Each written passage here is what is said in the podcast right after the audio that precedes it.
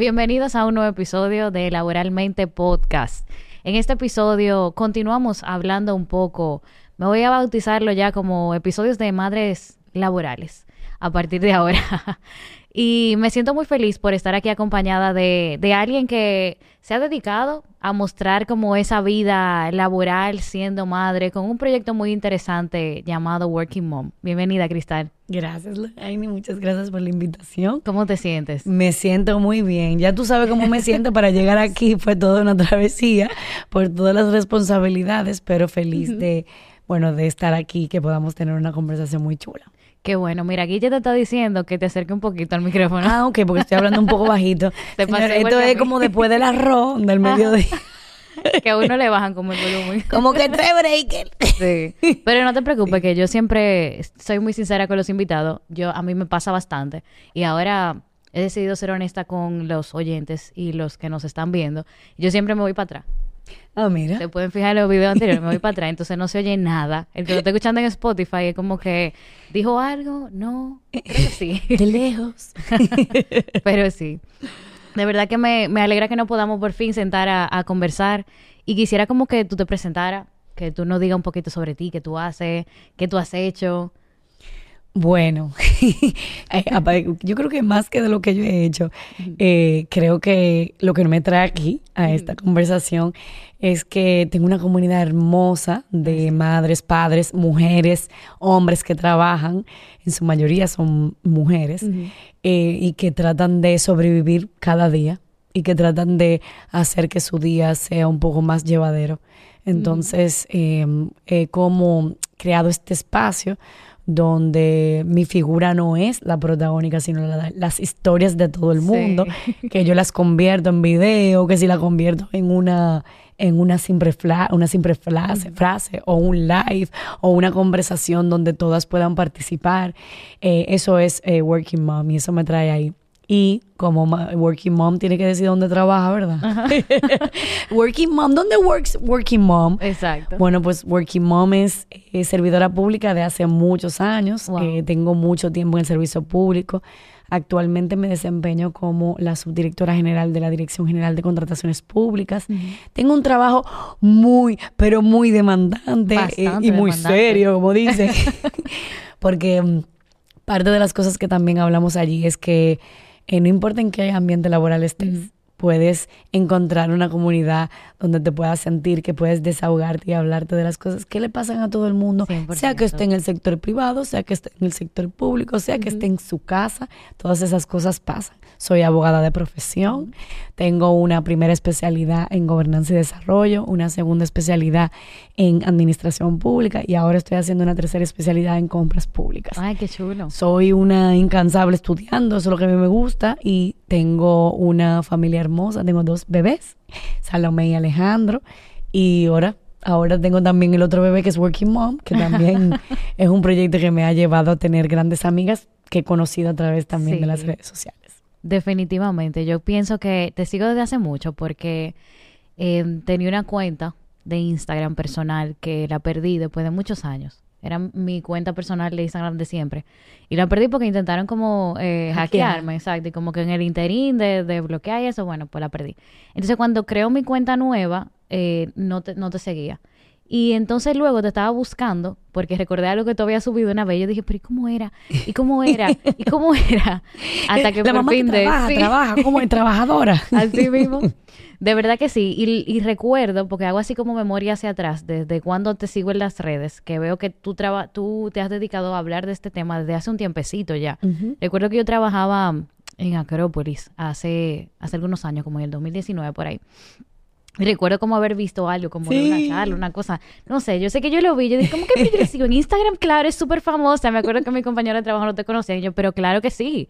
Claro que sí. Sí, Acrópolis hicimos un proyecto muy bonito de lactancia y Ajá. trabajo. Ah, y ahí hablamos como las mamás, como cómo podían llevar a cabo esa, esa labor titánica de trabajar y lactar al mismo tiempo sin volverse locas en el intento. Eh, es fuerte, es Sí, fuerte. pero esta conversación es muy chula porque, mm, bueno, ahora yo sé que vamos a entrar un poquito en eso y recordar el pasado lo que te trae a lo que nosotros somos hoy. Definitivamente. Y la cuenta nace eh, para hablar con mujeres que tenían como deseo como de, de, de proyectar una imagen de esa como work business, eh, quiero ser empoderada, quiero Sí. eh, ascender en mi carrera profesional, entonces tenía como teníamos como una especie de un primer eh, en- acercamiento con la comunidad con el tema del fashion en trabajo, que no había nadie que trabajara con esa parte. Y entonces, eh, ah, paralelamente, la conversación de la familia trabajadora, la, la madre que llegaba explotada del trabajo y que tenía que pegarse un extractor o que tenía que ah, comenzar a hacer cuentas desde que llegaba. Entonces, conectamos con las dos comunidades, pero nos dimos cuenta que la otra, que tenía que ver como con ese desahogo, fue la que más enganchó. Entonces, como por ahí se ha quedado la conversación de Working Mom, ¿verdad? Y yo creo que siempre, siempre va a pasar, porque evidentemente siempre van a haber madres nuevas. Yo, por ejemplo, no tengo hijos. Eh, la verdad es que me preparé bastante bien, le consulté a mis amigas que ya tienen hijos y cosas como que qué dudita tú tenías por ahí. Y conozco experiencias porque las he atravesado con ellas desde diferentes puntos de vista. Y pienso que siempre, siempre, siempre las mujeres, eh, y yo pienso que en su momento cuando me toque, necesitamos ese círculo de apoyo, porque es algo que solamente quien lo está viviendo sabe. Así es. así es. Definitivamente, o sea que está súper chulo el proyecto eh, y mira que sin ser mamá lo sigo de hace mucho, o sea que Y para que tú veas vigente. cómo el, cómo el Claro, asunto. porque lo que tú dices se ha quedado vigente, sobre Ajá. todo porque no es un, un proyecto que tiene un rostro. Tiene, fíjense que tiene un logo. Eso es porque Ujú. toditos somos working mom. A mí me da una risa que te vocean en la calle de que working mom. Working mom. Y yo dije, tú eres working mom también. ¿Qué es lo que tú me estás diciendo working mom? Toditos somos working. Vengan, vamos a tirar la foto. Exacto, me O sea encanta. que es una conversación, es muy chula, la verdad que las redes sociales pueden ser un lugar tan Sí. bonito, bueno, también tan oscuro en algunas cosas, Puede ¿verdad? Pero puede ser un lugar tan bonito. Y mi comunidad, te digo, yo creo que yo he bloqueado poca gente. en estos años que yo tengo, porque la gente dice, que, ¿qué tú Ah. haces con los haters? La gente como que le da curiosidad. Porque pasa. No, yo sí tengo amiga mía que pasa y eso es, eso es como un deporte bloquear. Sí. Pero no me ha pasado. Me ha pasado como Gracias con muy poca y ha sido cosas que son más de venta. Tú sabes, que ponen cosas, Sí. comentarios de venta y de cosas de venta, de sí. cosas pornográficas. Gracias. Y lo ponen en los comentarios. Lo chulo es que no falte ese comentario. Yo no entiendo, o sea, de Entre verdad. en mi página, eh, Sí. eh, busque mi story Si y tienes verás menos de no puede- 18, no me sigas. Oye, a mí me una risa, porque dime, dime si eso no te da curiosidad. Si tienes menos de 18, no entres a esta cuenta. ¡Pum! Así que hasta uno mismo de que, Claro. ok, déjame ver qué es esto. Pero es impresionante. Eso tú acabando de publicar y ahí mismo. ¿Y pero qué es esto? No, ya me hay como nasty, tú sabes, porque. Claro. Entonces tú entras y que no, entonces no puedes ver la historia, te ponen cosas, como que Ajá. cosas que te llaman la atención y tú piensas de una vez. Claro. Bueno, nosotros las mamás pensamos en nuestros hijos. Claro Porque que uno dice, conchule, pero que tú tienen tan rápido acceso a ese tipo de, de, de plataformas y van a tener acceso a ese tipo de comentarios. Claro. Tú dices, Dios mío, ok, todo va a estar bien, que salga la madre que hay en ti ahora mismo, solamente bloquea la cuenta. Eso es fuerte. Y no solo con cuentas así que son como que bots, que están ahí como que en eso, sino gente que a veces eh, todos somos diferentes. Pensamos de forma muy diferente y eso está bien, porque todo el mundo creció con realidades diferentes, eh, tenemos expectativas diferentes de la vida y eso es lo que hace la vida diversa y como que chula. Lo que pasa es que tenemos el problema de que a veces no nos sabemos expresar bien. Entonces nos encanta un... eh, te escribí por DM para decirte que tú lo estás haciendo mal. O que tú no deberías decir esto. O qué sé yo, tú sabes, ahí es que entra como que Y que yo pienso que por lo menos el que escribe por DM, por lo menos está haciendo un ching respetuoso. Sí. Pero tú sabes lo que es ir a tocar la puerta de tu casa. Porque yo voy a hacer una pregunta. La voy a lanzar así. Usted va a la casa de su vecino y le toca la puerta y le dice, eh, abusador, eso te queda mal. Tú eres fea. Dios mío, pero cuánto disparate. Tú vas a la casa de tu vecino y le toca la puerta y le dice eso. O sea, tú te atreverías a hacerlo en la vida real. Claro pero tú no. llegas a la cuenta de una persona y te expresas de esa manera. Es como ir a la galería de la casa de tu vecino o de una persona random y decirle, tú eres una persona que habla plepla, tú eres una persona que tú eh, no tiene calidad, o sea, wow, señores, o sea, Exacto. hay que bajarle como tres. Como 10, diría yo. Sí, yo no, yo no sé, pero, pero vuelvo y te digo, no he tenido esa experiencia. Me siento muy bien. Eh, he estado entrenada por buenas influencias alrededor de mí que me hacen lo cuento y como que me han un poco abierto la idea, a la, la mente de que puede pasar. Claro. Eh, y como que con sus enseñanzas, como que uno va diciendo, bueno, sí, mira, diante, qué fuerte, qué fuerte. Pero, pero yo creo que ya como que las etapas, las generaciones nos van como entrenando. Y enseñando herramientas que antes no la teníamos. Antes no pensábamos que una gente iba a ir a tu casa a hacerte un insulto, ¿verdad? Pues ahora ya tenemos una plataforma que la gente se siente que puede cruzar tu casa y mm. darte un insulto. O una persona decirte, hola, ¿cómo estás? Que no se atrevía a hablarte en una discoteca, en un bar. Ahora cualquier persona, sea hombre o mujer, puede acercarse a una persona que, fue inalcanzable. Y siempre siendo inalcanzable, dijo, bueno, pero, pero nunca me va a pasar. Y le dieron la oportunidad. Entonces ahora tenemos que ver que el mundo cambió. Completamente. Cambió y yo pienso que todos los días cambia. Que siempre hay como algo nuevo, una cosa. Pero hay cosas que no siempre cambian tan drásticamente. Y yo creo que es más el tema de, de la maternidad cuando la mujer trabaja.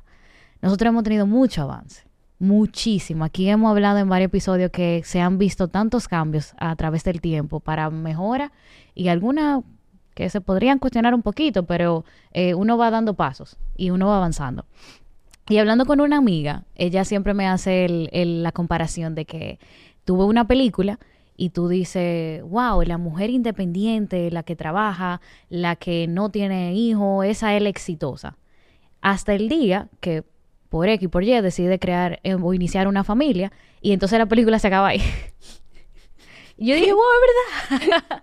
es verdad, o sea, no pude pensar en una sola película que no funcione así el asunto, sino vamos al área de, de como de la mujer en, eh, como trabajando. Siempre como que la muestran súper exitosa y está súper bien y todo. Bueno, decide eh, trabajar y entonces ya se retiró para dedicarse a su familia. Se terminó la película. Pero en la vida real no funciona así. Claro, no. de hecho, lo que pasa es que, por ejemplo, en tu caso, la conversación de tu amiga y tuya, quizá ustedes vieron otras películas.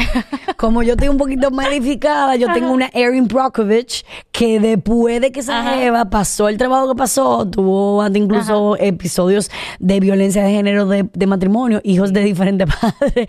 La tipa agarró y se metió en una empresa a investigar sobre un caso, vamos a decir, la tipa se, ahí fue que repuntó su carrera y tenía tres muchachos tres creo que eran. O sea, hay historias buenísimas que yo creo que, que no las... Eh, no las romantizaron y no las llevaron a Disney, no las llevaron a, Pixar, no las llevaron a esos eh, espacios donde quizás se hubieran podido proyectar muchísimo más, pero hay unas historias que son buenísimas. Hay una serie que se llama Working Moms. Sí. Óyeme, esa serie. La no la ha terminado, honestamente. No, no, no, no, no. O sea, yo, estoy en la, yo estoy en la temporada actual. O sea, yo estoy ahí eh, como en el tercer episodio. Que salió recientemente. Recientemente, acaba de salir. Cuando me salió, o sea, obviamente a mí me lo anuncia de una vez mi algoritmo porque yo soy una fan. No, Working Mom, Working Mom. Exacto. Entonces, la serie es sobre eso mismo. O sea, es muy. Mira, yo te voy a decir la verdad. Ciertamente, como que hay un inicio y un fin en muchas historias que nos cuentan, en muchos libros y todo. Pero hay unas historias que sí cuentan la de después, ¿verdad? Como te decía, hay, hay, películas que tú puedes encontrar que tú dices, bueno, sí, es verdad, esta, persona le dio para allá. Lo que yo siento es que no estamos siendo como sinceros en la conversación de lo que toca posterior. Es decir, sí, no, no contamos como the whole picture, pero tampoco venimos con la normalización de la vida laboral siendo padres. Entonces, esa normalización de la vida laboral siendo padres, nosotros podemos ver de que, no, que la bebé se sacó, que un, un ¿te acuerdas? Que un uno de los anchors, uno, una persona que estaba dando noticias desde su casa, ah, entre el chichi, ¿de acuerdo? Eso fue tan, tan bonito. En pandemia se normalizó más la conversación de los padres que trabajaban porque estábamos en la casa. Entonces, desde 2020 yo siento que la conversación de los working parents dio un giro que tú sabes que ya hace mucho se habla de career loving parents, que ya no es lo mismo, que entonces, entonces, como que los que amamos nuestra carrera y no estamos haciéndolo porque necesitamos trabajar, sino porque además de que necesitamos trabajar, amamos nuestra carrera. Entonces, esa normalización de la conversación como que ya ahora la generación nueva viene como con otra idea. Sí. Con la idea de que el día que yo quiera ser mamá y papá, yo sé que ya el Estado me da diferentes garantías, que eso es algo que, entiendo que va a ser parte de la conversación del día de hoy. Ya el Estado me garantiza ciertas cosas y yo como papá, no solamente mi esposa va a tener una licencia, sino que ahora también se está hablando de licencia de paternidad en, República Dominicana. Ya el presidente habló de 15 días. Hay instituciones como la que nosotros presidimos, mis compañeros y yo, que le estamos dando un mes. O sea, hay, hay ya una apertura que la gente como que se siente como que es más fluido, como que ya no es de que, ay, yo no quiero tener hijos porque yo no sé qué va a pasar con mi vida. Hay otros miedos. Que son los de una sociedad donde todavía hay muchas cosas que estamos venciendo, estamos enfrentando inteligencia artificial, tú sabes, toda la vaina nueva. Que lo que viene por ahí es como más complejo. Pienso que sí, pero yo creo que todos esos avances que tú mencionaste, que, que bien mencionaste, son debido a que decidimos quitarnos como una pantalla. De que somos superpoderosos, podemos con todo, y entonces como tengo superpoderes, tengo que mantenerme ahí. Y si en algún momento fallo, fallo entre comillas, porque el fallo que la mayoría de personas podemos ver, qué sé yo, puede ser como que, ay, eh, no entregué tal cosa porque decidí darle prioridad a que mi niño estaba enfermo, por ejemplo, cosas que pasan. Eh, pero fallaste, ¿por qué? Porque quizá tú tomaste la decisión de encargarte de eso como prioridad sin comunicarlo, qué sé yo, estoy poniendo un escenario eh, hipotético. Se puede dar el caso que sí se habló, no lo sé. Pero cuando uno decide quitarse esa pantalla, de, ok, estas son mis responsabilidades. Ahí nos enfrentamos a varias cosas, porque tenemos que ser honestos también con, con la realidad que se vive en, en, lo corporativo. Puede ser el sector público o el sector privado. Y el hecho de que muchas veces los superiores ven eso como una debilidad. De que si tus prioridades están un poco más diversas que simplemente el hecho de tú desarrollarte como profesional, pues entonces eso significa o se traduce en que tu esfuerzo va a ser menor. Entonces, bueno, pues ya no me conviene tanto fulano o fulana, porque tiene otras prioridades. Entonces ahí es que yo creo que entra como el, el miedo original de la gente de que eh, me, me, convendría, me conviene ahora eh, que yo, que me está yendo tan bien eh, profesionalmente como que iniciar una familia, me conviene, o, como la gente por lo regular lo ha visto, y esto va a sonar bastante fuerte, llega una bendición por ponerle, un, por ponerle el famoso nombre, ¿verdad? Y ahí ya mi carrera se destruyó. ¿Qué pasa? Hay gente que entiende eso en su cabeza y ya eso lo hemos conversado. Lo que uno entiende, pues eso es. Sí. Eso es. Sí, yo, pienso que, yo pienso que esa normalización es parte de, de que nosotros debemos, cuando lo normalizamos, nos damos cuenta de que, de que eso es un mito. Sí. Porque, a ver, no es que no se complejiza la cosa, no es que no se complica la cosa. Eh, como esta conversación no se trata sobre los, las brechas eh, de género, pero sí las madres trabajadoras tenemos eh, una, un techo de cristal en el momento en el que estamos, las madres, las mujeres trabajadoras en general también, tenemos un techo de cristal que es una realidad donde las oportunidades eh, llega un momento donde son todas iguales, pero llega un momento donde no son tan iguales con los hombres. Entonces ese techo eh, no, no, lo hablamos, no, pero está ahí. Entonces es de cristal, transparente, como que no se ve, pero está ahí. Y ese techo también trae a colación temas que tienen que ver con el rol impuesto por la sociedad a la mujer. Es un rol impuesto y cuando hablamos de impuesto, eh, mucha gente te va a poder argumentar diciendo no, pero realmente porque nosotros tenemos el corazón, las emociones para ser las cuidadoras de la casa. Mm. Yo pienso que un, hombre eh, criado con valores y un hombre criado con em, esas enseñanzas de antes, bonitas, y donde el hombre eh, antes era excluido, pero que esas enseñanzas, esas enseñanzas, esas enseñanzas de antes bonitas, pero incluyendo al varón ahora, pudieran generar a un ser humano eh, que realmente sea un cuidador, sea hombre o sea mujer, puede cuidar a sus abuelos, puede cuidar a sus tíos, a sus hijos, a sus vecinos, a cualquiera. Pero en la sociedad donde que vivimos hoy, la cuidadora por naturaleza es la mujer. Entonces, cuando nosotros, y vuelvo a tu punto inicial, cuando nosotros vemos que vamos a tener que cuidar a nuestras crías, sale nuestro instinto, que es la de recolectora, slash protectora, slash maternidad, ¿verdad? Sale ese instinto y dice, espera, es que yo sé que me voy a volcar en ese proyecto, déjame prorrogarlo. Yo ante una conversación como esa siempre digo, es verdad, o sea, no es, no es mentira que, esto es una gran responsabilidad, es una gran responsabilidad. Y, y, sepan todas que por la sociedad donde nosotros vivimos, estamos condenadas a ser las cuidadoras para el resto de la vida. Esa es la realidad yo no puedo venderle un sueño porque si le digo una cosa, claro. Eh, si usted está en una familia donde todavía usted o sea, está casada, bueno, hay una repartición de tareas, pero si usted se quedó soltera y aunque esa persona sea responsable, va a pasar también que se va a desequilibrar porque normalmente el cuidado recae sobre la mamá. Entonces, ante una situación como esa, la madre le va a ser un poquito más difícil poder avanzar. No es que no se pueda, pero es más difícil. Y todo depende de los privilegios que tú tengas. Si tú tienes También. algunos privilegios, pues evidentemente para, para ti va a ser más fácil.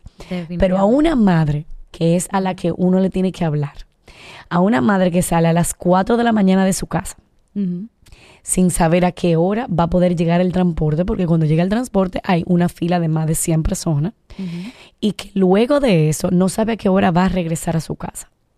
Esa madre, alguna pata va a cojear. Y la que va a cojear es la de la maternidad, porque ella va a tener que estar buscando el dinero para sustentar esa familia. Entonces ahí hay un desequilibrio y nuestra conversación se está basando en otras cosas y no en esa. Entonces por eso es tan importante hablar de las oportunidades que hay para que las mujeres puedan ejercer su maternidad sin culpas y en solidaridad con sus supervisores para que nosotros no nos quedemos rezagadas en la, en la carrera de la vida, porque es una carrera de la vida. Y qué bueno que tú dices de la vida. Porque a veces uno dice, bueno, profesionalmente, pero es de la vida, porque también somos seres humanos y somos uno. Entonces, la misma persona, la misma cristal que es profesional, que es mamá, también es un ser social. Entonces, Que tiene que tener vida, ¿verdad? claro, porque para tú poder sobrevivir a todo lo que esto conlleva, tú tienes que poder como que soltar un chin. Así es. Porque es fuerte. Entonces, ahí es como que tiene que existir ese equilibrio que muchas veces eh, las madres quizás no saben cómo, cómo llevar.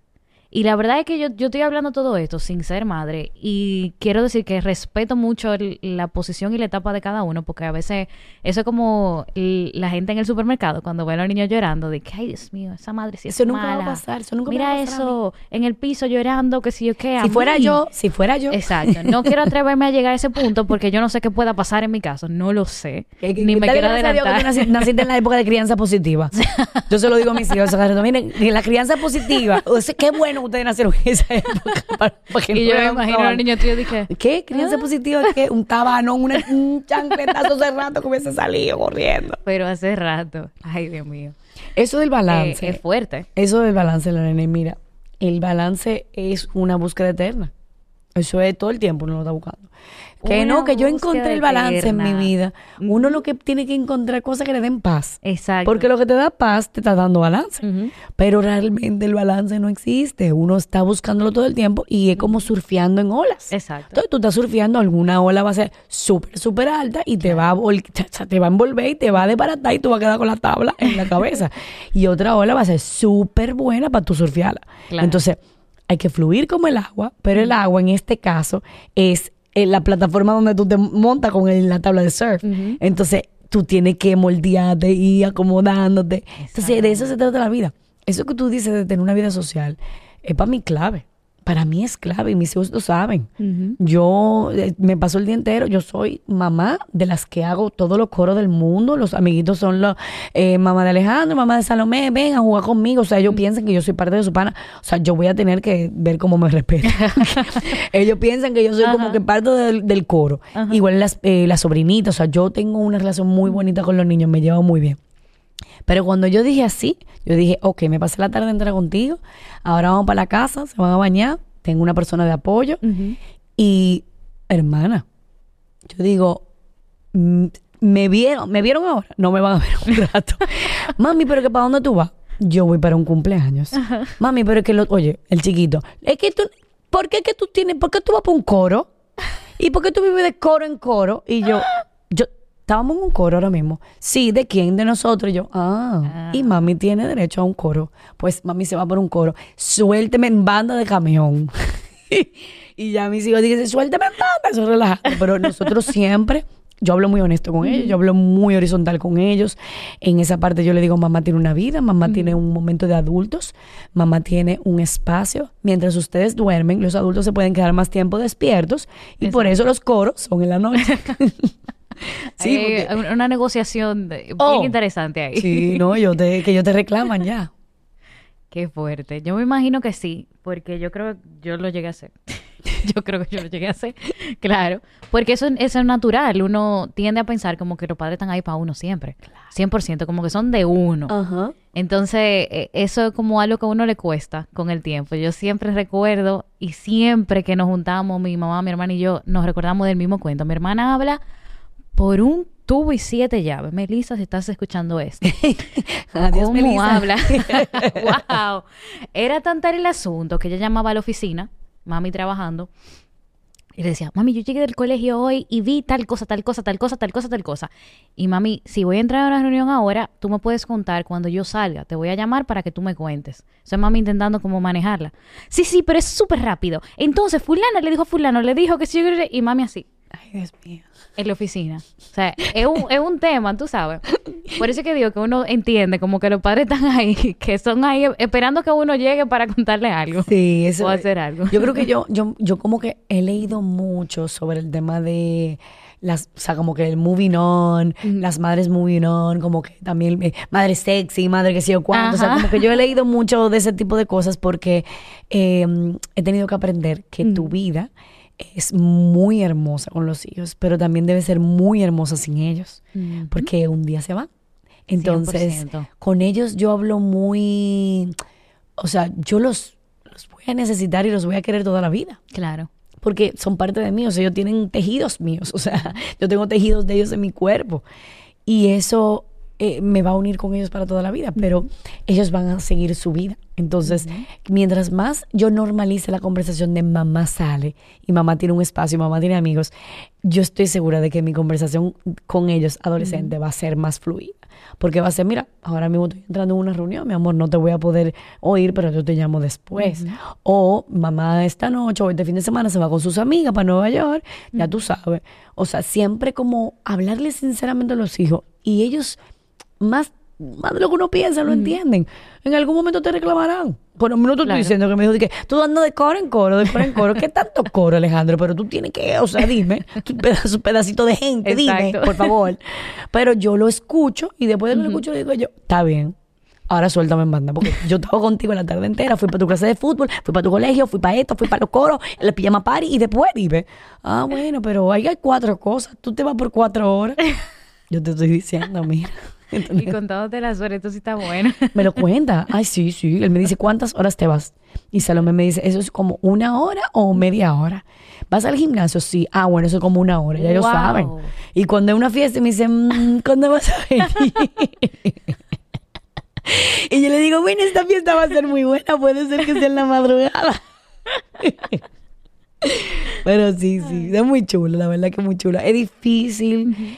Em, no se negocian los sueños, no se negocian las metas, porque igual que una fiesta, tú le hablas de tus metas y tus sueños también.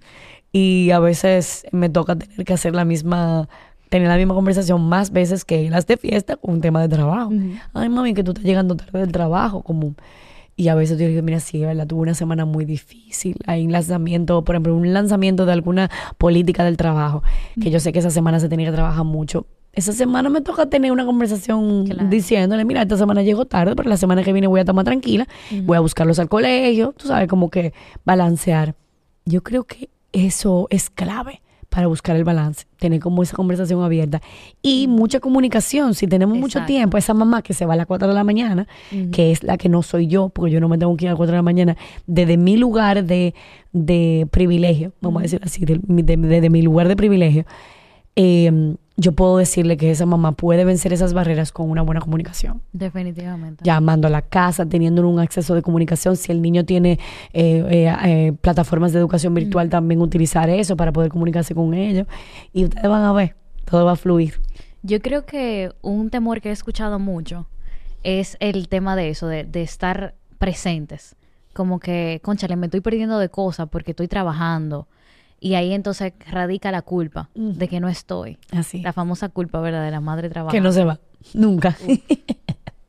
Esa culpa, eh, ya, aprendan a vivir con eso. Ya yo, yo, yo escribía, escribía mucho sobre eso y reflexionaba mucho y ya yo hice las paces con la culpa porque la culpa no se va.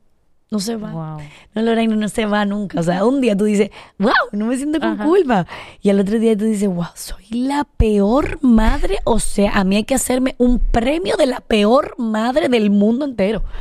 Porque el otro día a mí me pasó que, bueno, yo hice ese cuento del tema de que Alejandro se partió y yo estaba en Nueva York. Yo estaba en Nueva York, yo estaba en una, en otra despedida de soltera de una amiga. Y yo, ya tú sabes, yo dije como que yo no estoy ahí, pero yo estaba regresando ese día. Y es un accidente, los accidentes pasa? pasan. Los accidentes son accidentes porque son accidentes. O Exacto. sea, tú no puedes controlarlo. Entonces, ¿yo qué yo hice? Yo me sentí lo peor. Entonces esa semana entera tú te la pasas compensando, como estando con ellos, teniendo trabajo que hacer, tú Sí. te esmeras por, pero es que no te puedes volver loca. Porque ellos lo que van a recordar son conversaciones y tiempo de calidad. 100%. Eh, Y esos pequeños momentos que tú le das de calidad, si tú lo hiciste una vez a la semana, no importa, pero lo llevaste al lugar donde ellos querían y duraste dos horas, dos horas con ellos, hablando con ellos y disfrutando con sus amigos. O una, una serie que les gusta, señores, cuando ustedes lleguen, duren 10 minutos viendo la serie con ellos y ya ustedes saben los nombres de los, de los perso- personajes. Sí. Y tú le preguntas, de que, ¿y qué fue lo que pasó con, con Carol? Ay, mami, pero que Carol es hija de fulano. Ah, ahora que yo entiendo. Ellos piensan que tú eres su mejor amiga. Sí. Entonces, hay muchas maneras de compensar. Yo creo que nos ahoga- ahogamos, la culpa nos ahoga en un vaso de agua, que es válido, porque, porque parte de la culpa es eso. Claro. Pero y yo lo- creo que no todas tienen quizás la herramienta de cómo gestionarla. Como que, ok, eh, siento culpa por X o por Y cosa, pero me frustro por eso, entonces no hago nada. Entonces ahí es que yo... Es, es complejo el asunto. Sí. Realmente complejo, porque tú hablas de la, de la comunicación y que eso es algo que eh, se emplea en todo. Porque en un trabajo tú tienes que comunicarte bien, con tu pareja tú te tienes que comunicar bien, con tus hijos te tienes que comunicar bien. Y yo creo que ahí muchas veces uno comete muchos errores en, en quizás no comunicar, no hay que comunicar todo, yo entiendo, pero sí quizás eh, en su nivel lo que necesitan, Claro. porque son seres humanos, igual, así y, como y que tan mismo, que de- están ahí. y tan ávido de firma- información. Yo estaba hoy en la en la óptica porque Alejandro usa lentes, entonces hay que volverlo a llevar para porque son hay, progresivamente hay que ponerle otros cristales porque él tiene más aumento. Entonces, em, te, te hago, te hago te cuenta por, por eso tú dices, es una pregunta muy ingenua. Eh, yo no estoy midiendo los, los lentes, son unos lentes especiales que no se rompen, que, tú sabes que que se son, aquí atrás. son como Fisher Price. O sea, una cosa así como que no se van a romper nunca. Eh, que tienen que ser para un niño a prueba de Alejandro, obviamente. Él dice, y le pongo los lentes. Y él, ah, sí, que si cuando me gustan, bueno, no me gustan, quisiera que fueran azules. Y comienza a hablar, pero comienza a hacerse así. Dice, mami, pero tú no tienes vidrio. Y entonces yo le digo, no, mi amor, porque eso se le pone. Y me dice, pues pónganle el vidrio. Claro, o sea que yo no le expliqué que el vidrio es un vidrio especial que se manda a hacer porque él tiene un tipo de aumento, entonces eso dura unos días. Entonces, es algo tan sencillo como eso. Pero uno se desespera a veces. Entonces, ¿qué uno hace? Dice, ve, ve, muchacha, espérate, espérate, espérate, que estoy hablando. Déjame resolver con la muchacha. Es tomarte esos 30 segundos que a mí me relaja mi familia entera porque dicen, ay, que tú hablas demasiado con ellos. y yo me digo de que mi amor, lo que pasa es que los vidrios son hechos para cada uno de los ojos, porque los ojos tienen unas eh, formas, que sé yo cuánto. Y le digo, mira, y entonces lo tuyo habría que mandarlo a hacer. Ya. Él se va con esa información, mañana se sienta a hablar en una mesa con una familia y dice, ah, esos lentes que, que a usted le hicieron, se lo hicieron especialmente para usted, ¿verdad? O sea, ya eso, él lo aprendió y en su cabeza comienza a decodificarlo. Exacto. Entonces, es muy chulo porque te la conversación es como tú estás preparando un adulto que mañana tiene herramientas para hablar contigo. Exactamente. No, eso está, eso está excelente. Mira, eso, eso que tú dijiste al final es exactamente eso. Un niño que creció con ese tipo de comunicación es un adulto que sabe cómo expresar lo que siente, lo que piensa, cuando algo no le cuadra. Conversaciones sinceras, conversaciones empáticas. Son gente empática con la gente que no entiende. Mis hijos tienen una paciencia para, para explicarle a los niños cuando no entienden o de ayudarlos. Yo lo, lo he visto y, y, o sea, uno no hace eso, como que uno no hace de que una palmadita en la espalda, ¿verdad? Porque uno... Pero cuando yo veo la paciencia que ellos tienen para hablar con niños pequeños y explicarle cosas, yo digo, eso viene de nosotros, de sus padres de su papá y su mamá que se toman el tiempo para explicarle a ellos todos, respetando sus limitaciones de conocimiento. 100%. Pero eso es un compromiso de cada papá. Y entiendo al, al que se desespera, tampoco lo juzgo. Pero lo que le digo, si usted quiere mejorar un poquito la conversación, tómese esos 10, 15 segundos y explíquele un poquito mejor lo que usted le iba a vocear y le- lo que le, usted iba a acompañar de muchacho el diablo. Usted agarra, le quita el muchacho el diablo y dice, mira, mi amor, por esto, por esto, por esto. Si usted no es una persona muy expresiva, como yo, que hablo hasta por los codos, eh, usted agarra y dura 15 segundos explicando lo que usted pueda. Y hay algo que hay que reconocer y es que no todo el momento, todo el día uno se siente como en el mood de hablar. Porque yo te voy a decir algo. eh, y no, o sea, esto yo sin hijos, sin, sin esposo, o sea, yo ya hay veces que llego del trabajo, yo me reúno mucho, o sea, que hablo mucho en reuniones. Y no quiero hablar. O sea, de verdad, no, no va a salir una palabra de mi boca porque de verdad ya he hablado suficiente hoy. Ya he dicho toda la palabra que iban a salir de mi boca. Entonces no me imagino en una posición, por ejemplo, de maternidad, que tú llegando en esa posición, bueno, eh, mami, ahora, mira, me pasó esto y esto y esto y esto y esto y esto. Y esto. ¿Qué hago? No sé si tú has visto el, el video que, que dice de, de, que hay conversaciones de los niños que no terminan. Son como... Can you imagine? Um, can you, can you imagine? y la mamá que... y tranca la puerta. No, miren, eh, yo, yo respeto eso, señores. Hay días y hay días. Y no es verdad que todo el mundo tiene todo controlado, señora. Hay días que yo, mira, me quiero hondear, me quiero hondear. Y Dios mío, y digo, y hasta digo, pues eso mismo, yo no relajo en mi casa, no es suéltame en banda. Porque el de cinco minutos para mamá. Cinco minutos para mamá de paz. Porque hay momentos donde yo no tengo esa paciencia. Y hay días que ellos entienden eso. O sea, ese día pueden molestarse o quizá decir, mamá, ¿y qué te pasa? O mamá, ¿por qué tú me hablas así? Porque me han dicho en algún momento, mami, ¿por qué tú me hablas así? Salomé, que muy, como que todo el tiempo está como muy, es una niña muy ecuánime, todo. Ella como que, mami, ¿por qué tú me estás hablando así? Yo, a mí no me muerto, estoy alterada ahora mismo. Después le explico. Pero hay días y hay días y sí, como tú dices, hay veces que uno se harta, uno no quiere hablar. Pero uno tiene que ser noble con uno. Uno tiene que ser justo con uno. Si ese día tú te sientes mal, trata de vencer la culpa diciendo, oye, mañana será mejor. Pero hoy no fui la mejor, no fui la mejor versión de mamá que puedo ser, pero es válido. Tú tienes al año. O atención madre, atención padres, usted tiene al año por lo menos como 35 pases para usted estar. Pases de, que, de, un pass, my pass, my pass, ok, un pase para usted poder 35 veces equivocarse. Eso le da un rango más o menos como de tres veces al mes. Por favor, usted puede hacerlo, no se preocupe. Las otras veces trata de sacar de adentro de usted la paciencia y háblele a sus hijos que serán mejores seres humanos el día de mañana. Yo tengo un compañero de trabajo que le dice a eso mami puntos y papi puntos. Entonces, él, cuando nos vamos, por ejemplo, de after work o algo, de que tengo suficiente papi punto, vámonos. o sea, sí, porque también uno se gana los papi puntos y los mami puntos también se ganan con la pareja. Ese es tu relevo muchas veces. Claro. No, definitivamente. Cristal, ¿cuál tú crees que es como un reto que las madres eh, tienen cuando, cuando inician en, la maternidad y ya son profesionales avanzados? Han, creado quizá una, una carrera profesional, eh, están cumpliendo algunas metas, les queda muchísimo y entonces deciden iniciar una familia. ¿Cuál tú crees que es como un reto que, tienen por delante?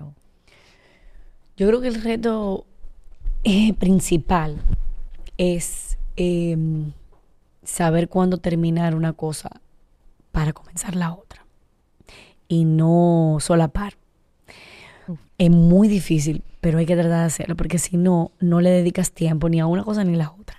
Y es un gran reto. Todavía yo lo sufro porque mientras yo estoy tratando de terminar mi, mi, tercera especialidad, más mi trabajo que es muy demandante, yo estoy teniendo una conversación con mis hijos. Entonces, eh, cuando me veo en esa situación, trato de apagar una cosa. Porque no puedo, no, no, no siempre se puede ser mamá y, y trabajadora al mismo tiempo, no siempre se va a poder hacer. Entonces tú tienes que apagar a una en un momentito o cuando ya sean las 5 de la tarde, decir, bueno, ya apagué a esta, entonces ahora me pongo en mi rol de mamá.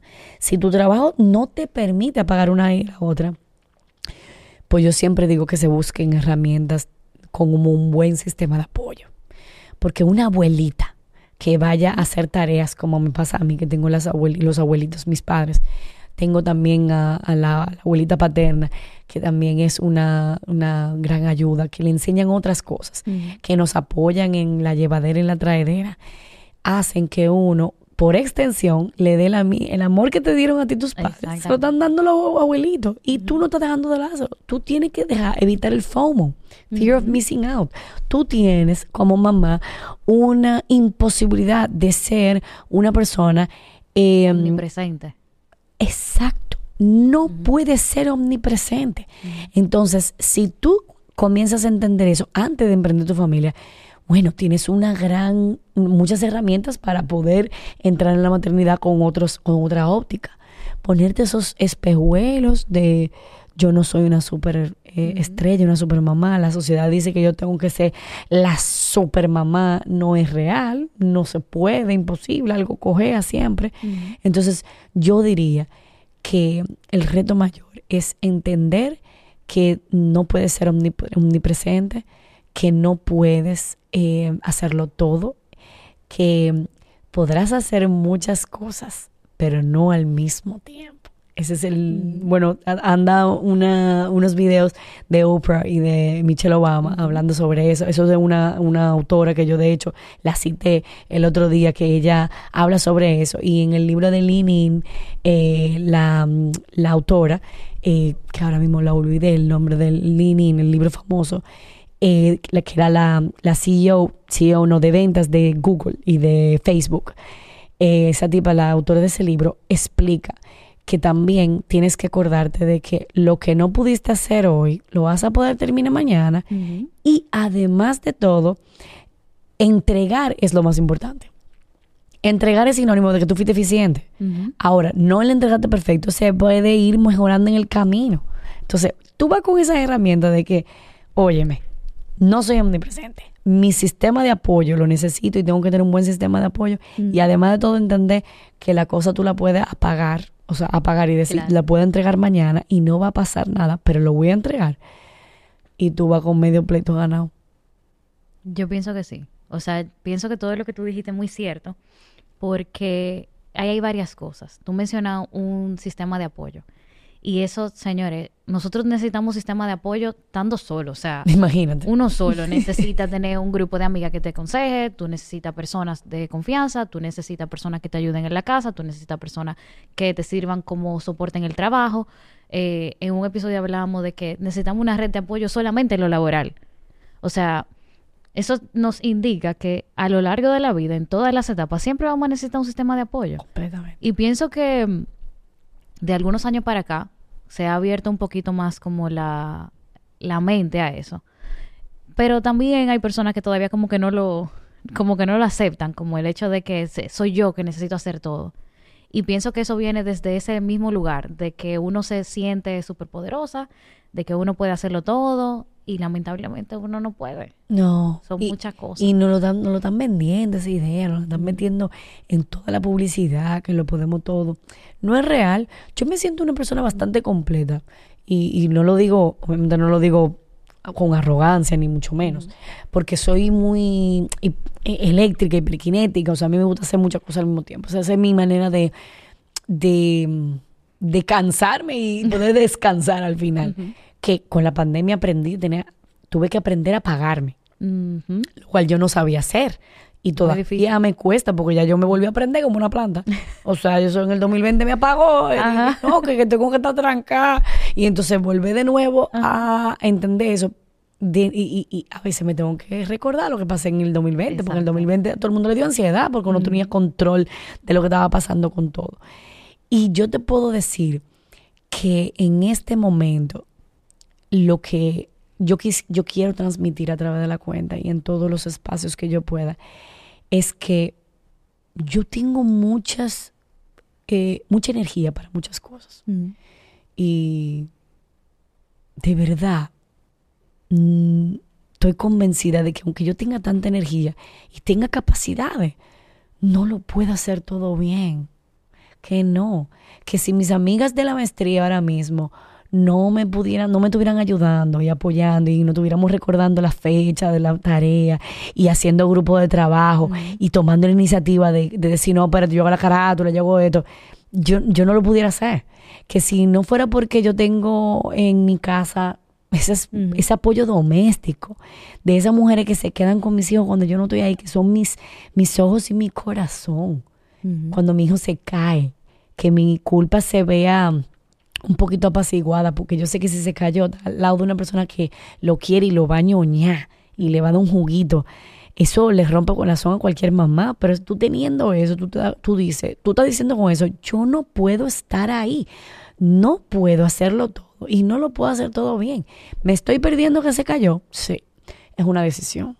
Yo pienso que eso está muy en, en, en o sea, eso es muy personal. Hay quienes no quieren ser madres trabajadoras eh, trabajadoras fuera de la casa, porque las madres siempre seremos trabajadoras fuera de la casa y dentro de la casa. El trabajo no remunerado para mí es el más pesado, porque cada vez que yo me quedo en mi casa, yo trabajo más. O sea, yo no paro de limpiar, yo no paro de recoger, porque algo interminable. En mi trabajo yo tengo un proyecto y yo sé que terminó, y el proyecto terminó con A. ¿Entiendes? Si el proyecto terminó con B, bueno, pues me esfuerzo para el proyecto, pero tiene un principio y un final. Algunas cosas sí son eh, mm, a largo plazo, que son ya eh, transversales, que sí son cosas continuas, pero normalmente mis proyectos acaban. En mi casa no acaba. Entonces, a las madres trabajadoras es que nosotros tenemos que transmitirle esa, esa idea de que no somos perfectas Definitivamente. y que no lo tenemos que hacer. No lo tenemos que hacer y no lo tenemos que hacer, porque ven acá también, además de todo, tenemos que estar en todo nítido y también está bonita con la uña pintada. Mira mis uñas. Mira mis uñas, yo estoy aquí hablando con Lorraine y yo estoy quitándome las uñas porque no he podido ir al salón a quitármela. Entonces también, ah, bueno, que no, que si, eh, si eh, tu pareja, eh, tu novio, tu esposo te ve y tú estás con las uñas así, ay Dios mío, qué, barbaridad, mire, ya no se cuida. También tenemos la condena social de que tenemos que estar on point. ¿Qué es eso? De que on point, on point. Mi hermana, on point nada. La mamá no estamos on point. Algo tenemos chueco. Eso sí es verdad. Y que como tú dices, tiene que ser así. Porque el día, al igual que para mí, al igual que para otra persona, tiene 24 horas. Ay, sí. Y no da. 24 horas. Esa es la cantidad y no se va a mover por más que tú patalees, por más que tú brinques, por más que tú digas. No se mueve eso. Entonces, eh, es complejo el asunto, pero es como tú dices, uno tiene que aprender, primero aceptarlo, porque si uno lo acepta, ya uno tiene como que un pedazo avanzado. Ya lo acepto. ¿Qué necesito para mejorar en ese tiempo que ya tengo? Entonces ahora, ¿qué agrego? ¿Qué quito? ¿Qué pongo? Alguien decía una vez, no recuerdo ahora exactamente quién, honestamente, que Sheryl Sandberg. lo que hablábamos ahorita, El pero igualita a mí. Es que yo, yo soy Cheryl, eh, yo, yo, yo soy súper fan de ella y yo estaba pensando, Dios mío, ¿cómo va a ser que se me olvidó el nombre de uno de los de las autoras que más me gusta? Pero todo va a estar bien. Cheryl Sandberg. De verdad, yo me sentí tan identificada contigo ahora mismo porque yo soy igual, o sea, ya yo veo que tú tendrás pasar- mami brain fuertemente si te pasa. Pueden pasar dos días. Si yo me acordé a las 11 de la noche de lo que yo dije hace dos días, yo te voy a escribir. Te voy a escribir tal cosa. Y tú dije, ¿qué? Sí, lo que hablábamos hace dos días de que no es tal cosa. Exactamente. Pero sí. La persona lo que me decía era que el día tiene 24 horas. Y si el día no te da para hacer lo que tú tienes que hacer en ese tiempo, significa que hay algo ahí que tú no debiste de hacer o que tú podías mover. Exactamente, prorrogar. ¿Qué tanto que queremos hacer como una lista y quiere cumplirlo? Sí, es verdad que la lista te ayuda a organizarte en el día. Pero de esa lista pon prioridad A, B y C. Exactamente. Entonces el A, C, tú sabes que la puedes pasar para el otro día. Eh, eso que tú dices de, mm, de como tiene que ver mucho con el- la metáfora que yo utilizo como que de patinar en el desorden. ¿Cómo tú puedes patinar en el desorden? Hay gente que no patinan bien en el desorden porque el desorden no le permite como... Pero la maternidad está considerada un tipo de locura. Yo no sé si tú sabes. A type of insanity, una vaina así que se le dice. Es como un tipo de locura. A ver, no, esto no es como una condición de estado mental, ¿verdad? Sino que se considera un tipo de locura por todas las cosas que lleva hormonalmente, porque eso es químico, ¿verdad? Y el tema de, de las cosas que se te olvidan por cómo ocupa y la, y la sangre que está fluyendo en tu cuerpo cuando tú estás en la etapa de gestación, cuando ya tú también das a luz, todo eso afecta hasta tu cerebro. Por eso el mommy brain es una realidad. O sea, a ti se te olvidan cosas. Hay una etapa de mi vida que cuando yo parí, yo decía, wow, yo era cool antes, porque yo me encontraba con gente en la calle que me decían, vieja, ¿te acuerdas en la fiesta, la tripia que tú y yo dimos? Y yo acababa de parir, yo decía, yo sé quién tú eres, pero eso que tú me estás diciendo, yo no lo tengo en mi cabeza, no sé qué pasó. Hubo un tiempo que yo lo borré. Y después yo como que, ok, ya volví como a tener mi, mi- mi memoria de nuevo, pero mi, mi cabeza estaba en lactancia y en que yo acabo de tener una muchachita chiquita, mi cabeza y mi cuerpo. Entonces, nosotros tenemos que estar patinando en el desorden hormonal, en el desorden de organizar nuestra vida de nuevo, de que nosotros tenemos que salir a trabajar después de las 14 semanas, que tenemos que trabajar con el tema de que, de que tenemos que buscar, si quiero seguir dando la, leche, tengo que entonces extraerme en el trabajo. Y entonces para colmo también, si no quiero dar la leche, tengo que comprar y comprar me, me, resulta muy caro. Entonces que los pañales van cambiando de número, entonces tengo que ir acorde con eso y que los pañales y los wipes son el mejor regalo, pero la gente no lo entiende, te siguen regalando regalando monitos. Mi hermano regala wipes y pañales, por Dios. Déjese de eso, dije que no, que monito, que yo cuánto. Lleve a- llega a la casa tocando con los pies. Tocando con los pies, con la mano llena, así, mira. bien. Como usted llegaba antes para los coros, dije con cerveza, llegué con pañales y con wipes.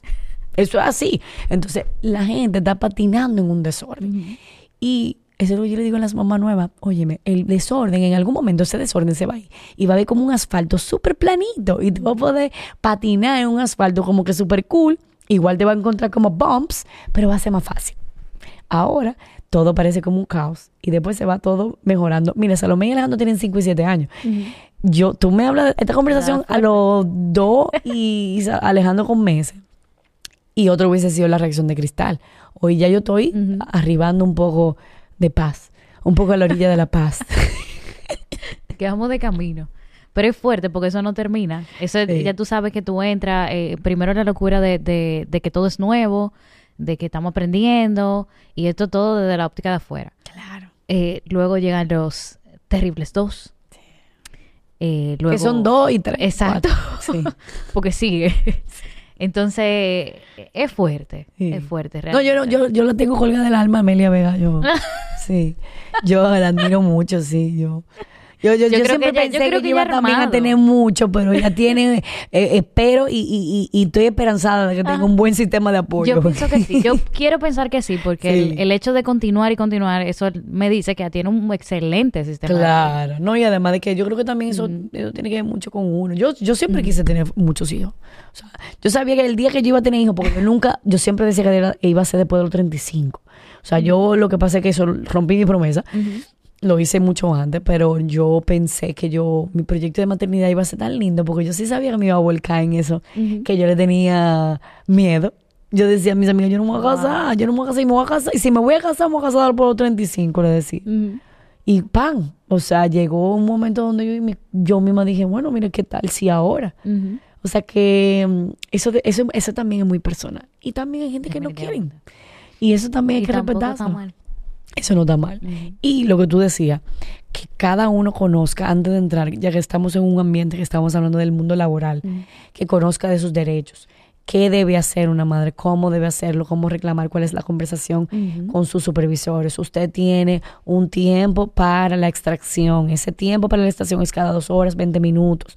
Usted lo puede exigir, puede pedirle a su supervisor que pudiera, negociando con él, que pudiera hacer que le permita salir más temprano si usted quiere, si a usted le conviene. Si no, a usted le corresponde su tiempo de extracción. En los, en los trabajos que no son flexibles, ustedes saben que ustedes lo pueden exigir. En los que son flexibles no hay que exigirlo Exacto. se le da el espacio.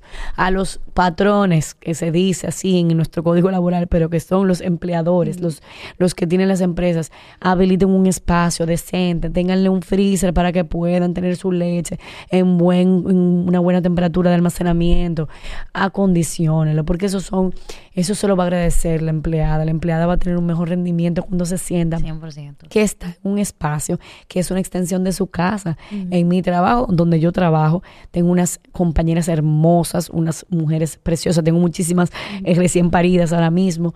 Y lo que nosotros estamos tratando de crear un ambiente para que ellas quieran volver.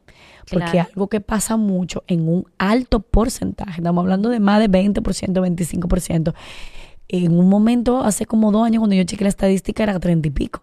No sé cómo está la estadística hoy, al 2023, eh, de, de, de abandono de trabajo de las madres cuando quedaban embarazadas, porque no querían volver y no querían dejar a su bebé solo. Mientras que tú le das las condiciones para que quiera volver, tú le pones un cuarto, un espacio de lactancia, de almacenamiento de leche, le respeta, respeta su tiempo y tú vas a tener una trabajadora más productiva. Miren, otra cosa, anuncio, que, les, que es un servicio público también para las empresas. Yo después de que soy madre soy más productiva. Porque es que yo tengo razones para ser más productiva ahora. Y además me siento con más brío y con más ganas de demostrar que lo puedo todo. Entonces yo siento que la productividad se sube muchísimo.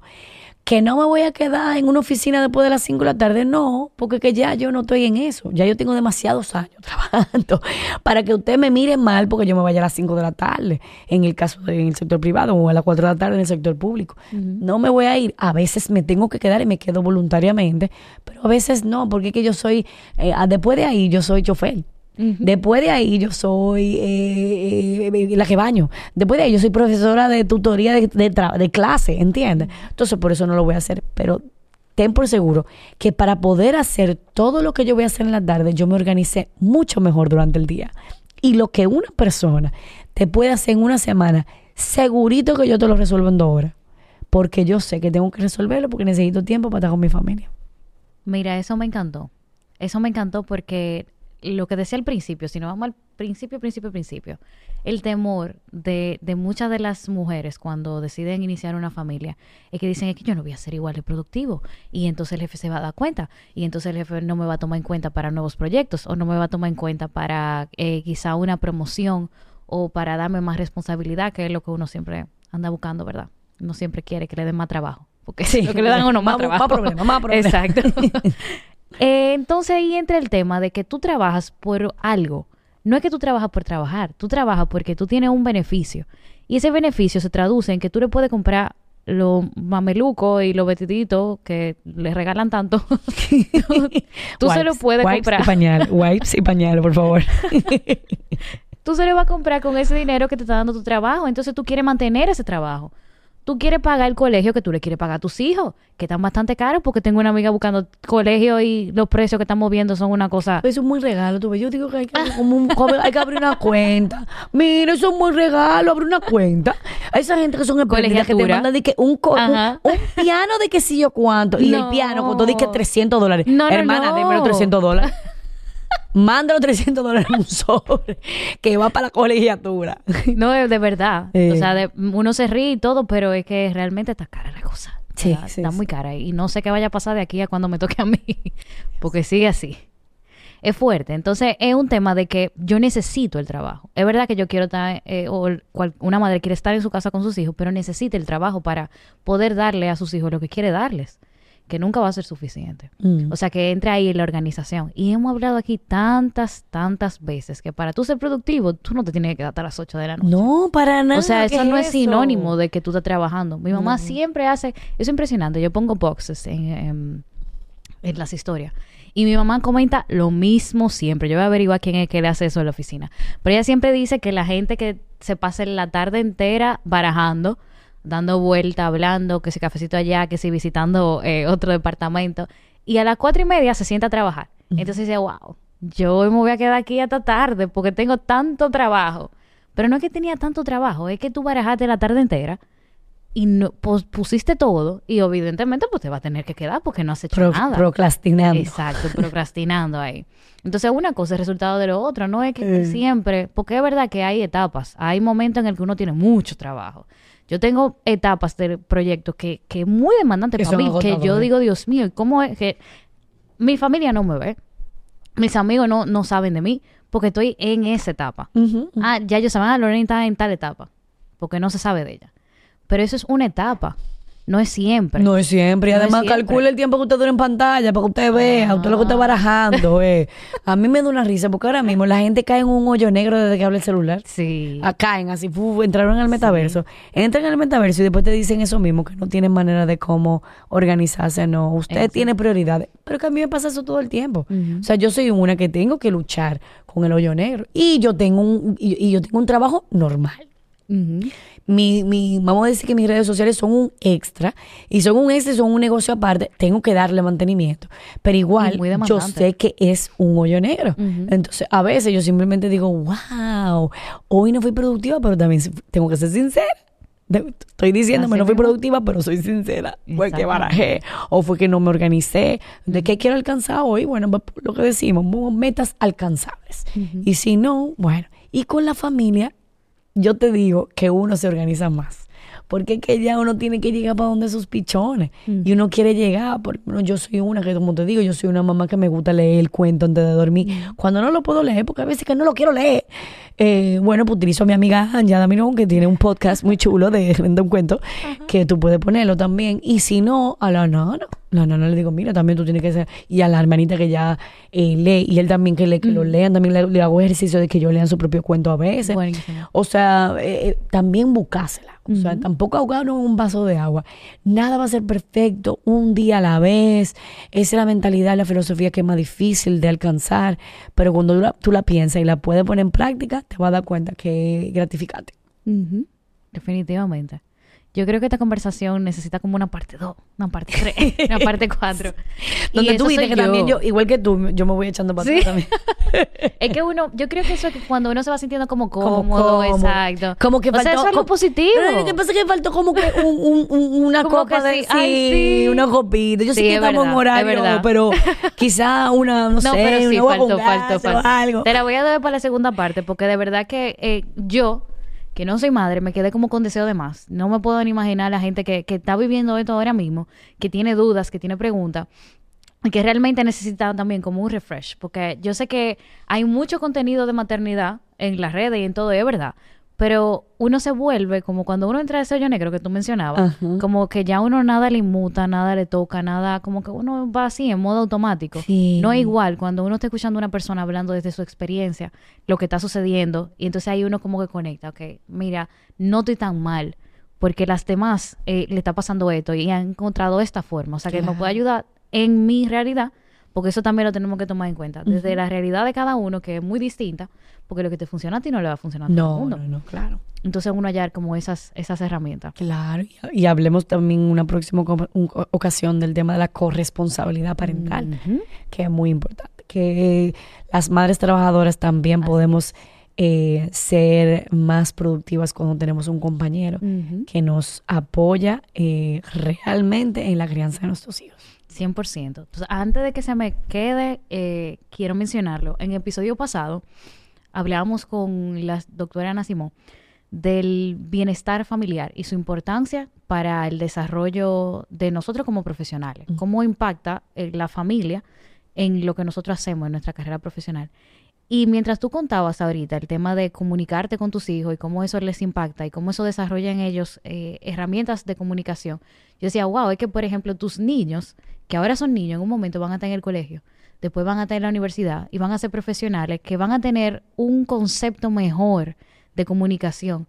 Quiere decir, si nos vamos más atrás a otros episodios donde hablábamos de comunicación y su importancia como profesionales, el, el quien estuvo aquí mencionaba que quien mejor le va es el que mejor comunica. Entonces, si conectamos las dos cosas, eso que tú estás formando, tú estás formando profesionales geniales desde ahora. Claro. Porque comienza Desde ahí, comienza desde ahí full.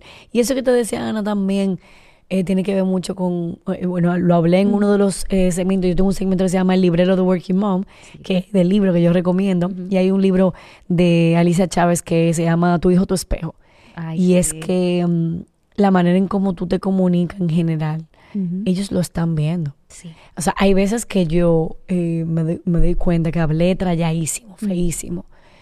Y yo digo, wow, o sea, se llevó un mensaje errado Salomé y Alejandro, porque hablé desde el momento del pique Sí. y fue un poco como que quizá hasta un poco arrogante. Porque dije, esto debió estar así de esta manera, como que lo hablé, pero lo hablé como, como medio gerente, ¿entiendes? Y, y han visto esa parte de mí pero la mayoría del tiempo ven como yo digo gracias o le digo a una persona cuando me atiende eh, Alejandro siempre me, dice, me decía de que mami ¿por qué tú le dices a todo el mundo de que es muy amable? porque yo porque yo decía de que Ajá. ay gracias muy amable mami ¿por qué tú le dices muy amable? ellos no se llaman así y yo no mi amor muy amable porque fueron muy amables conmigo. Me dice ah ok pero fue como normal que te trató y yo no pero la gente se siente bien cuando tú le dices eso Sí. y ellos lo escuchan, lo reflejan, lo proyectan. Alejandro tiene una eh, habilidad de, de- de- de argumentación eh, que viene de, de- de la lógica que yo le enseño cuando estamos hablando y de la lógica que su papá también le enseña, porque todo es conectado a, ok, ¿por qué estamos haciendo esto? ¿Por qué? Porque ya Exacto. todo él lo pregunta. Y Salomé es muy lógica. Ella es como muy pero tú estás diciendo esto ahora mismo, mami, pero es que tú estabas diciendo esto anteriormente. Si hacemos eso, va a ir como, no, no lo vamos a poder hacer al mismo tiempo. O sea, pero ella no me está echando un boche ni está siendo sarcástica, simplemente ella está diciendo, si tú dices que nos vayamos a cepillar, Ajá. Pero tú dices que también tenemos que aprovechar y aprovechar el tiempo porque faltan cinco minutos para que no leamos el cuento. ¿Cómo hacemos las dos cosas? Entiendo. Entonces, ¿cuál de las dos hacemos primero, mami? Ella me- no me está echando un boche ni me está hablando con actitud, pero me está diciendo No las instrucciones que tú me estás dando no tienen sentido. Ajá. Y yo, pues, no sé, organícense. porque tengo que mantenerme firme. Claro, no, claro, porque también tú tienes un rol de maternidad que tienes que ejercer, que eso es como cuando... Claro, porque sí. Exactamente, eso es el porque sí, porque soy tu mamá. O porque ya, ya, Ya, ya. Y no me es. hable más. Y entonces digo, ya, le digo yo a ellos, dije, miren, y no me contesten. Y dice Alejandro, dije, ah, pues, pues no hablo entonces. O sea, no hablo. Porque si tú me estás diciendo que no te contesto, tú me preguntas de algo ahora mismo yo. y yo, ay, Jesucristo, dame piedad. Ten piedad. Ahí es que nosotros. sale, ahí es que sale, qué bueno que nacieron en la generación de crianza positiva. Exactamente. Muy fuerte. Cristal, gracias de verdad por tu tiempo. Si tú quieres compartir tus redes, eh, como quiera la vamos a Claro. poner abajo, pero si la quieres compartir, si quieres anunciar algo, adelante. libre. Perfecto. Pues yo estoy en una, en una cuenta muy chula que se llama Working Mom RD. Eh, ahí podemos eh, seguir la conversación, pueden contactarme, pueden escribirme. Yo siempre de- respondo los mensajes, yo mando nota de voz, o sea, quizá puede que no lo vea de una vez, pero después le mando su nota de voz si es una explicación que necesiten. Yo estoy abierta a todo eso y también tengo mi cuenta personal, que ya no es tan personal porque ya se ha también pública, eh, que es Cristal Fiallo, arroba Cristal Fiallo, y ahí también, bueno, hablo ya de, esos son ya mis cosas más de trabajo y de, también de vida familia. Qué chulo. Gracias otra vez por, por tu tiempo y por sentarte aquí hablando y contarnos todas tus experiencias. Yo creo que ya todos es como que nos adentramos un poquito a, a- a tu realidad, que eso es lo chulo de, de estos espacios, que nos dan Sí. como la oportunidad de uno conocer otras realidades. De ampliar, ¿verdad? Sí, yo tengo que, mm, la verdad que yo he prometido que iba a ser como más espacios donde yo pudiera como tener más apertura, porque como había dicho, la comunidad es de todos, entonces como que yo nunca traté como de intimar en esa parte, pero cada vez que contaba una experiencia, entonces sí sentía, como te decía, que conectaba. Entonces voy a tratar de retomar esa parte con el hashtag de conversaciones Yeah. sinceras que viene por ahí y yo sé que a usted le va a encantar porque va a ser conversaciones sinceras. Definitivamente. Lo estoy esperando con ansia. O sea, que ya tú sabes que soy seguidora de antes, o sea, que lo voy a disfrutar. Así es, gracias. De verdad que sí. Y gracias a todos ustedes por siempre escuchar Laboralmente Podcast. Nos vemos en la próxima.